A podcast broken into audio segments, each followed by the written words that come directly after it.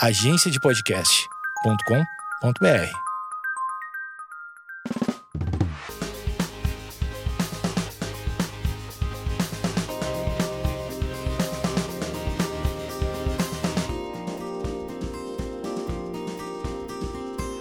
Oi, gente, aí, mais um podcast, mais uma segunda-feira aqui na minha rádio, né? Porque isso aqui virou um- uma rádio. E, e toda vez eu começo falando como é que eu tô vestida, né? Porque como as pessoas não estão me vendo em vídeo, eu falo meu look pra elas imaginarem como é que eu tô. Então eu tô descalça com uma saia de bolinha e uma camiseta preta. E o meu convidado, eu vou descrever o look do meu convidado antes de dizer quem é o meu convidado. Ele tá com uma camiseta polo, laranja, bermudinha amarela e descalço também, adorei. Meu convidado é o Davi Lago. Acho que foi, acho que é o primeiro lugar não sério que o Davi tá indo na vida dele. Ele deve estar, meu Deus do céu, o que, que eu tô fazendo É o aqui? contrário, é o mais sério. É o mais sério. E aí, Davi, tudo bem? Ei, Maria Júlia, pode chamar de Maju, né? Pode. Então tá. Tô aqui com o Davi e a gente vai falar. é, na verdade, a gente não decidiu um assunto, mas a gente vai falando. O Davi ele sabe sobre muitos assuntos, então fica um pouco difícil de escolher. Mas a gente vai começar falando de um livro que a gente leu. É, que na verdade eu li porque o Davi me deu de aniversário, que é o Nascidos em Tempos Líquidos. E a gente quer falar um pouco dele, comentar um pouco desse livro. Até porque a gente disse que ia comentar entre nós dois. Ah, depois a gente se encontra e comenta e a gente vai comentar para as pessoas ouvirem. Então é isso. É muito legal, Maju, os pensadores que procuram compreender o tempo que nós estamos vivendo. E o Zygmunt Bauman, que escreveu esse livro que você mencionou, O Nascidos em Tempos Líquidos e outros, Modernidade Líquida, Amor Líquido, Medo Líquido, ele é um desses pensadores que nos ajudam a compreender as coisas. E a ideia dele básica, a chave de leitura dele dos tempos que nós estamos vivendo, é a ideia que as instituições hoje não são mais tão rígidas como elas já foram. Né? As instituições de educação, a família. E ele vai identificando, trabalhando isso na obra dele. Ele faleceu recentemente. E é interessante essa ideia da liquidez das coisas. Alguns já estão indo além dele. Algumas pessoas já percebem que nós não estamos nem no mundo líquido, estamos no mundo já gasoso, né? Não apenas pela questão eh, das palavras, ah, tá na nuvem, na- na- nas mídias digitais, mas porque o gás ele tem a característica de ser imprevisível. Além dele Uhum. ser fluido, né? Muitas vezes como a água, ele é imprevisível. E é um livro interessante, ele sempre tem nas obras dele ideias que ajudam a gente a entender, discernir o que está acontecendo. O grande filósofo da antiguidade, o Sócrates, tem uma frase famosa, né? Atribuída a ele: Uma vida não refletida não vale a pena ser vivida. É muito importante quando nós temos a oportunidade de pensar, de refletir, de não simplesmente sairmos por aí fazendo as coisas, sem nem entender por que, que estamos fazendo as Uhum. coisas. Então, essas leituras eu acho que elas ajudam a gente, às vezes, enxergar a coisa de outro modo, ficar menos intolerante com o outro, entender que existem outros pontos de vista. É sempre bom ler. É, eu achei o livro um pouco difícil, assim. Eu até falei pro Davi que eu tinha que ler cinco vezes a mesma página para entender. E aí, toda vez que eu postava, as pessoas falavam: Nossa, realmente, esse livro é muito difícil, mas ele é muito bom. E, e é legal que ele trata de assuntos que a gente vive hoje, né? De, ele fala de cirurgia plástica, de tatuagem, todas essas coisas. E eu achei muito interessante o livro. E, inclusive, eu tenho refletido muito sobre. Não é muito só sobre o que ele disse, mas porque eu tô em uma posição de, né, eu trabalho com a internet, eu sou influenciadora e, querendo ou não, a gente acaba vendo mais como é que tudo tem acontecido muito rápido. E eu concordei com várias coisas que ele falou e também fiquei refletindo depois. E assim, né, eu tô numa constante, não para de pensar mais. Então, é, esses dias conversei com vários amigos sobre isso, conversei com o Matheus, e a gente falando sobre os mesmos assuntos de que por que, que a gente tá. Eu não, não lembro se no livro ele trata a questão de ansiedade, mas por que, que a gente tá tão ansioso com as coisas? Por que, que a gente a gente tá ansioso com tudo? E não é a questão só de que a internet traz essa essa questão de ansiedade, comparação. Não é nem só essa questão, mas a questão do a gente tá tudo, a gente tá ansioso, a gente tá correndo para algum lugar que a gente nem sabe para onde é esse lugar e por que que a gente tá correndo.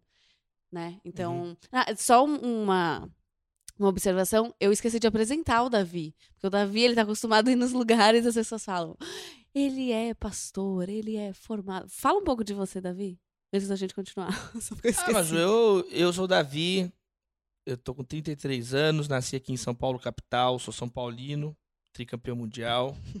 O Corinthians, né, ganhou uma vez e o Palmeiras não, não ganhou nenhuma ainda. Eu sou casado com a Natália, tenho a filhinha Maria, tem o mesmo nome da Maria Júlia Trindade. É, sou mestre em teoria do direito pela PUC Minas. Estou liderando um grupo de pesquisa aqui na PUC São Paulo sobre fanatismo religioso e político. É, por 17 anos eu morei lá em Belo Horizonte, onde eu ajudei na Igreja Batista Getsemane. Nos últimos cinco anos eu estou aqui em São Paulo. Não estou trabalhando ativamente mais em uma igreja local, mas ainda recebo convites para falar em, em eventos assim ligados à igreja. Mas nos últimos cinco anos a minha ênfase está sendo nas pesquisas, na faculdade. Escrevi alguns livros eh, e tenho escrito cada 15 dias no G1, na parte lá de política, no blog do Matheus Leitão, e uma vez por mês no Estado de São Paulo, no Estado da Arte. É um pouquinho, né? Chique. Um pouquinho. Faz tudo, Davi, né? Mas, ó, do que você falou agora, eu pensei duas coisas aqui. Primeiro, a questão da dificuldade de ler, às vezes, algum livro. É porque são livros de sociologia, de filosofia, e alguns vocábulos, alguns termos, alguns conceitos são mais técnicos, mas é tudo questão de hábito. Uhum. Quando você estiver no segundo, terceiro livro, você já vai se habituando com aquelas, com aquelas palavras. E é importante esse tipo de leitura também, porque são, são leituras mais consistentes, né? Nem tudo é superficial, rápido. Uhum. Muitas vezes a, a juventude se acostuma, pensa que tudo resolve, ai, com uma frase de efeito, e não é por aí, a, vi- a vida Uhum. não é assim. Mas uma segunda coisa que eu ia falar é sobre isso de você pontuar que as pessoas estão mais ansiosas hoje, aflitas. Isso é uma coisa muito legal que a gente tem muita segurança na medida que a gente vai lendo, não apenas livros de filosofia, sociologia, mas livros de arte em geral, poesia, romances. Que, que nós percebemos? Que o ser humano é o mesmo. Muda. O que muda é a tecnologia. Isso é a, a verdadeira inovação, é a tecnologia. Não existia mídias digitais, não existia é, bomba atômica, viagem para a Lua, não existia isso. Mas o ser humano é o mesmo da época do Shakespeare, é o mesmo da época do Cervantes, é o mesmo da época das tragédias gregas. Então, uma das forças da literatura também, agora não estou falando de livros técnicos, estou falando da literatura, os romances, os contos e a poesia. Uma das forças da beleza que existe na literatura é que, por exemplo, o Shakespeare, ele não escreveu do ser humano da era elisabetana, ele escreveu sobre o ser humano.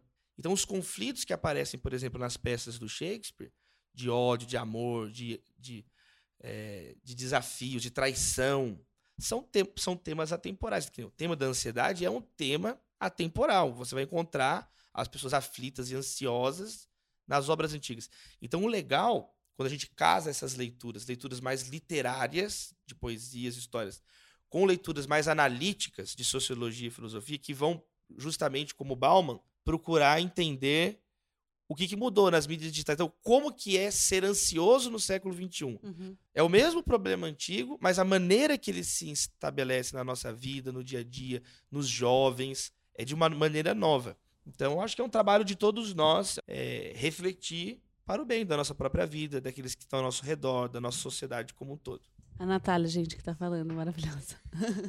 Entrei aqui no meio da conversa, mas as obras literárias, ela ajudam a entender os livros de sociologia, filosofia, né?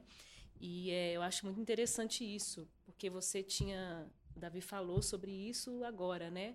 Que é, é, é interessantíssimo, né? As obras literárias. Eu, eu lembro que uma vez eu não conseguia entender o que era niilismo. Lembra que eu, ele, Davi me explicava o que, que é niilismo? E eu, e eu lia livros de filosofia, de gente explicando o que, que era e tudo.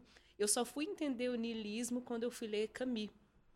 E era um, um, é um, ro- um romance, uma novela. Aí eu falei, aí, é, foi estrangeiro, aí eu li e falei, gente, é isso que é niilismo.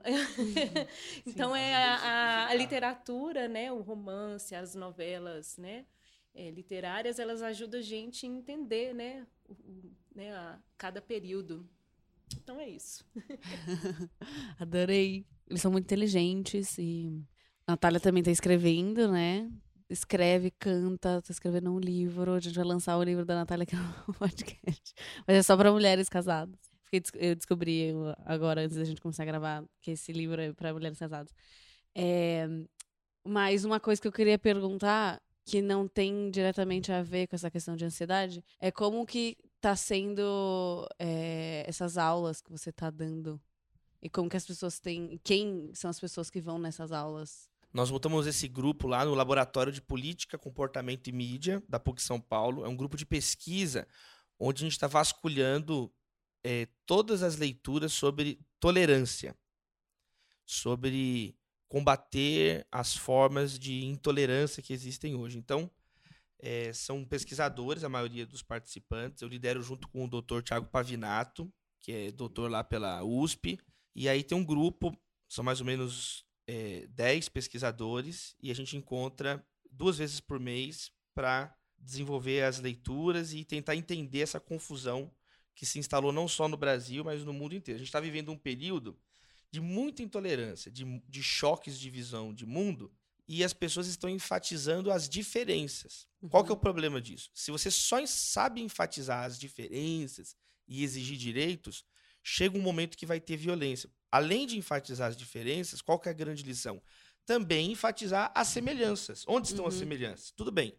Eu tenho a gente é diferente no time de futebol, no X, mas qual que é o Y que a gente é igual? A gente é cidadão da mesma cidade de mora no mesmo país.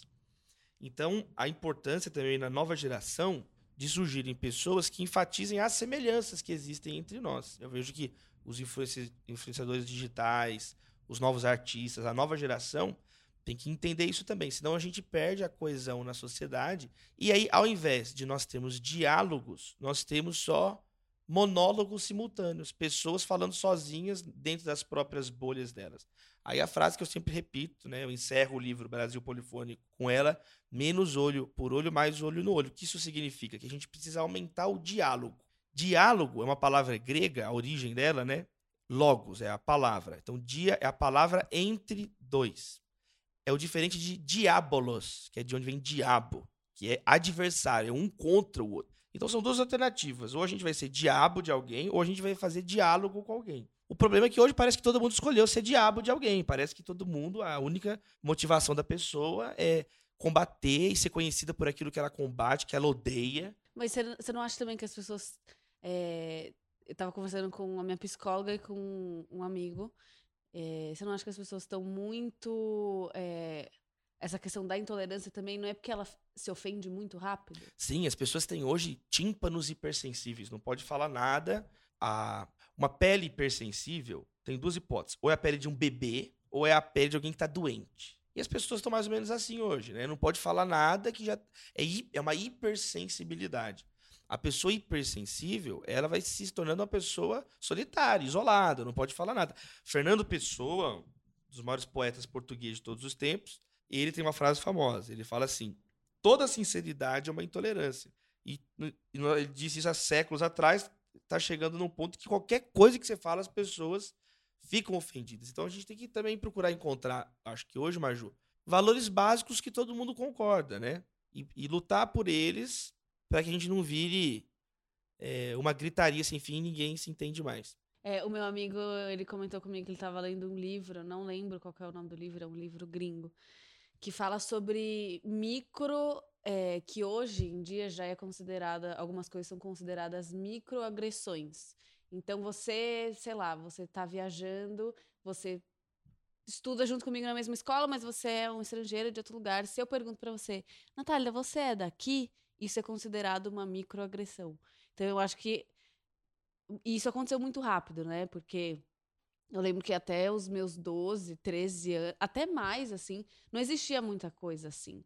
Né, né, na, na, por conta da internet e tal. Então eu já passei muita coisa na internet que eu vejo que se tivesse acontecido hoje, toda a repercussão seria muito diferente, né? Então, é, coisas que antes você falava ou que você fazia que as pessoas simplesmente, tipo, ah, tá bom, é uma escolha dela.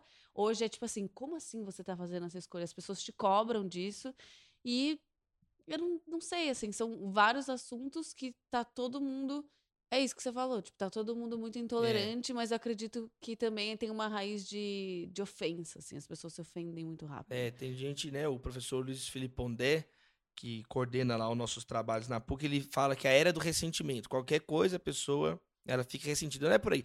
Eu acho que é uma questão também de, de amadurecimento da- das pessoas, as pessoas entenderem. é, as- algumas pessoas confundem a mídia social com a própria vida, né? E não é assim. A mídia social é mídia social. Eu já vi gente falar assim, ai, eu acho um absurdo que a pessoa só coloca foto alegre no Instagram. Eu, eu não quero ver coisa triste no Instagram mesmo, não. É, é, O problema triste é, já é, basta a de vida. triste já basta a vida. Então, aí o que eu percebo, na verdade, é a maneira como a pessoa encara a mídia social. Ela encara como se fosse a vida, uma coisa séria. Às vezes a vida da pessoa tá tão carente de significado que ela fica é, procurando significado na vida dos outros. E não é por aí. Eu acho que as pessoas, né, as mães antes reclamavam pro filho voltar para casa. Hoje reclamam pra ele sair de casa, né?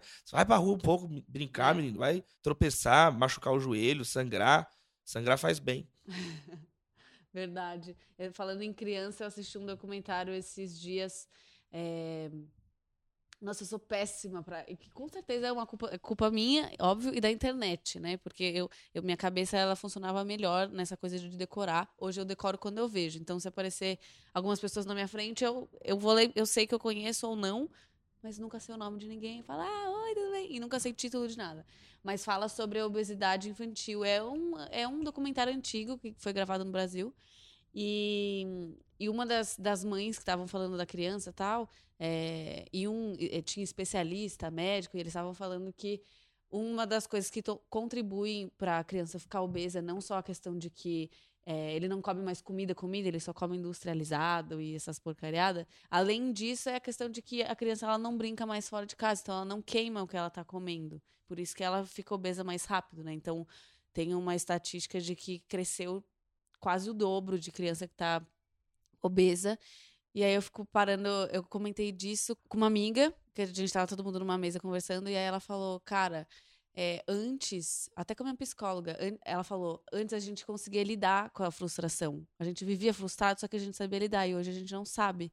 Então, é, sei lá, cheguei a eu saía correndo da perua, chegava em casa pra eu assistir o resto do X-Men que passava no Bom Dia e Companhia almoçando. Então eu almoçava na frente da TV pra assistir, porque se eu não assistisse aquela hora, eu não ia assistir mais. Mas eu sabia lidar quando eu perdia. Tipo, eu ficava triste. Ah, eu não acredito que eu perdi o desenho. Ou não... Uhum. se minha avó falasse, desliga a TV. Eu tinha que desligar e eu aprendi a lidar com a frustração. E hoje as crianças têm acesso ao, sei lá, o desenho que que elas quer. querem a hora que elas querem. Então, elas voltam da escola, ou, né, no meu caso, quando eu voltava da escola, eu ficava toda ansiosa para assistir o desenho, e elas escolhem o que elas querem ver, elas escolhem voltar no desenho mil vezes, ir para frente, para trás.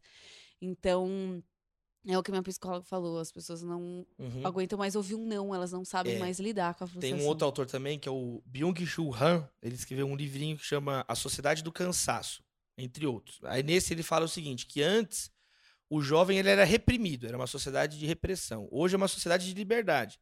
O jovem reprimido era triste que não podia fazer as coisas. O jovem li- liberto, ele pode fazer tanta coisa que ele não dá conta de fazer tudo e fica triste do mesmo jeito, Uhum. fica frustrado do mesmo jeito. Aí por isso, sociedade do cansaço. Ele é o eterno endividado. Antes era o eterno é, desempregado, agora é o eterno endividado. Então a gente percebe também a, a limitação e a incapacidade das coisas, da sociedade, de às vezes preencher a nossa, a nossa própria vida. Né? Você percebe que o tempo vai passando e isso é um- uma constante na humanidade. As pessoas não encontram, muitas vezes, só nas atividades ou nas possibilidades.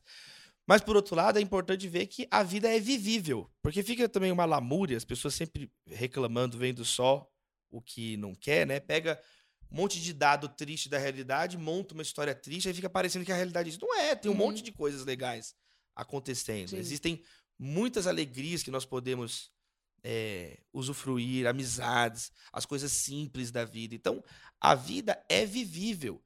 É, tá muita fala agora sobre o Setembro Amarelo, né? Eu mesmo falei essa semana, segunda-feira, numa faculdade sobre esse assunto. Mas a gente tem que lembrar que a maioria das pessoas estão vivas. A, a maioria esmagadora das pessoas insistem em viver. Né? E isso é uma lição para nós. A vida é vivível, apesar das lutas. Então, quanto mais cedo a gente entende isso, que vai ter luta, que tem os desafios, tem as crises, mas que apesar disso ainda é bonita a vida, vale a pena, a gente também para de sofrer por coisas desnecessárias, né? Tem algumas dúvidas que não tem nem sentido a gente fazer. Ah, por que, que o olho não é na nuca? Ah, por que, que os braços não nascem na testa? Sabe? Ah, por que, que não tem duas luas em torno da Terra? Sabe? Algumas perguntas que soam estúpidas demais, porque a gente tem que aprender também a lidar com a, com a realidade. A realidade é essa. E se a gente fica cheio de firula demais também, imaginando demais, a gente descola da realidade e a tendência é sofrer e não aproveitar a beleza da vida. É, aproveitando que você comentou sobre o Setembro Amarelo, é, é, realmente a gente está em setembro e é um mês que a gente fala muito sobre essa prevenção do suicídio. E eu tenho pessoas próximas, amigos próximos que já tentaram suicídio.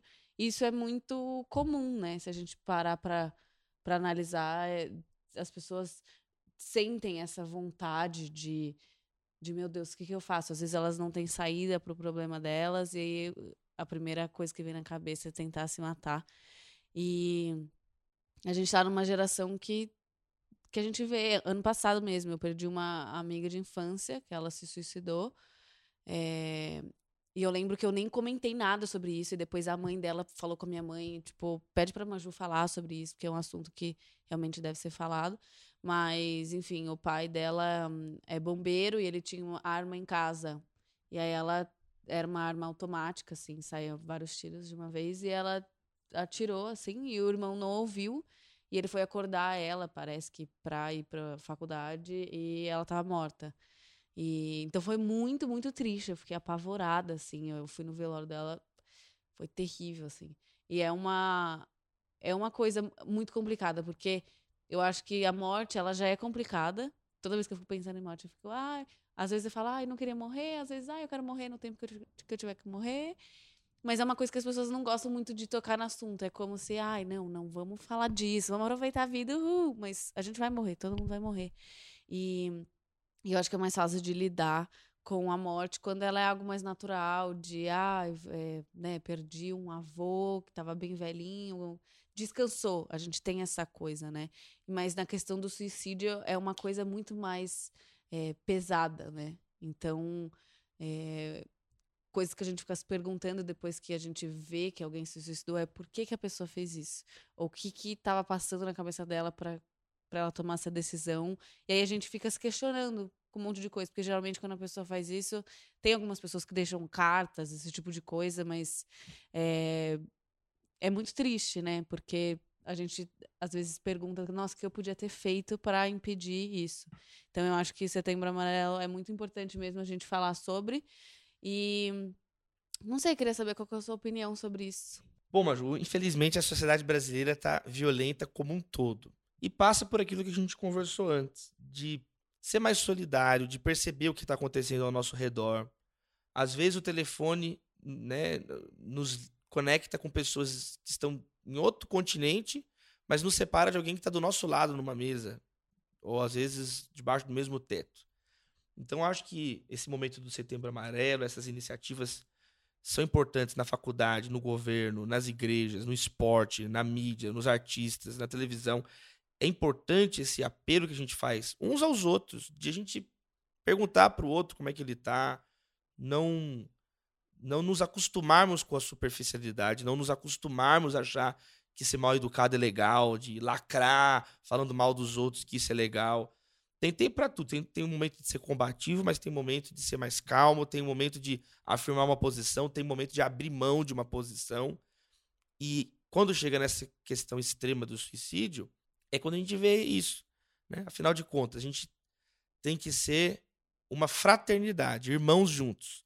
E não um fratricídio, irmão matando irmão, irmão deixando o irmão morrer. Eu acho que é importante a gente ter sempre esse olhar mais calmo e solidário uns para os outros. Sim, é até essa coisa de da dor do outro, porque a gente tem muito costume de achar que a gente quer até comp- competir até com a dor dos outros, né, Pra saber quem tá sofrendo mais. Então, alguém fala alguma coisa, nossa, tô passando por isso, nossa, eu já passei por isso. Aí eu e para É. mim foi tudo bem. Então a gente tem muito esse costume de querer comparar. Sim, são os dois. Eu acho que ficou legal, né?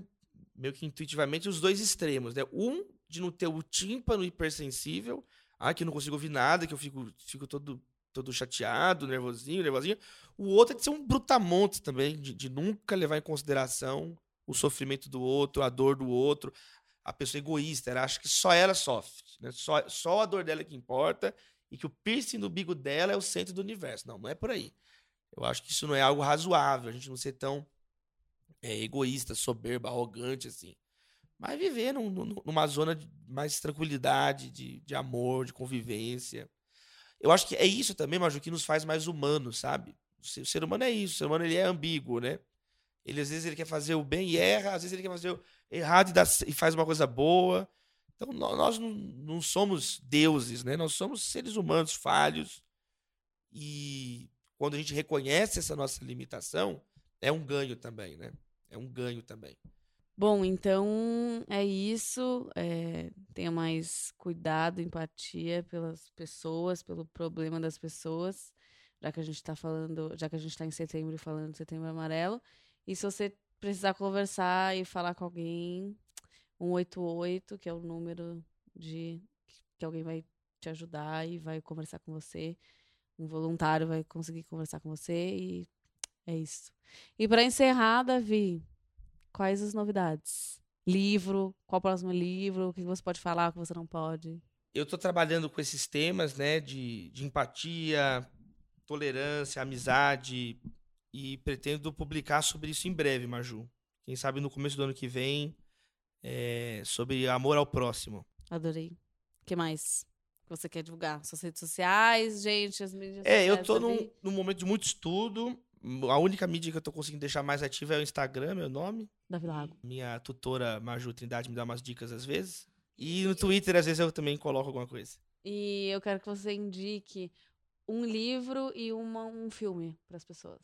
Eu indicaria de livro A Pauliceia Desvairada, do Mário de Andrade. Por quê? É um livro de 1922, um dos livros principais da Semana de Arte Moderna, que vai fazer 100 anos daqui. Né? 2022 vai ser 100 anos da Semana de Arte Moderna e 200 anos da independência do Brasil. Então eu acho que é legal você ler A Pauliceia Desvairada, é um livro de poesias que mostra muito do que está acontecendo no Brasil hoje. Né? A poesia final chama As Infibraturas do Ipiranga, que são os grupos da sociedade brasileira daquela época, um gritando com o outro e ninguém se entendia. Então é interessante ver que passaram quase 100 anos desse livro e em muitos pontos o Brasil está a mesma coisa. Como que a nossa geração tem desafios com relação à identidade do nosso país. Um filme, já que eu estou bem brasileiro hoje, Central do Brasil. Eu acho que a geração de vocês não viu Central do Brasil da Fernanda vi. Montenegro. Vale a pena demais ver Central do Brasil. Fernanda Montenegro concorreu ao Oscar de melhor atriz por esse filme.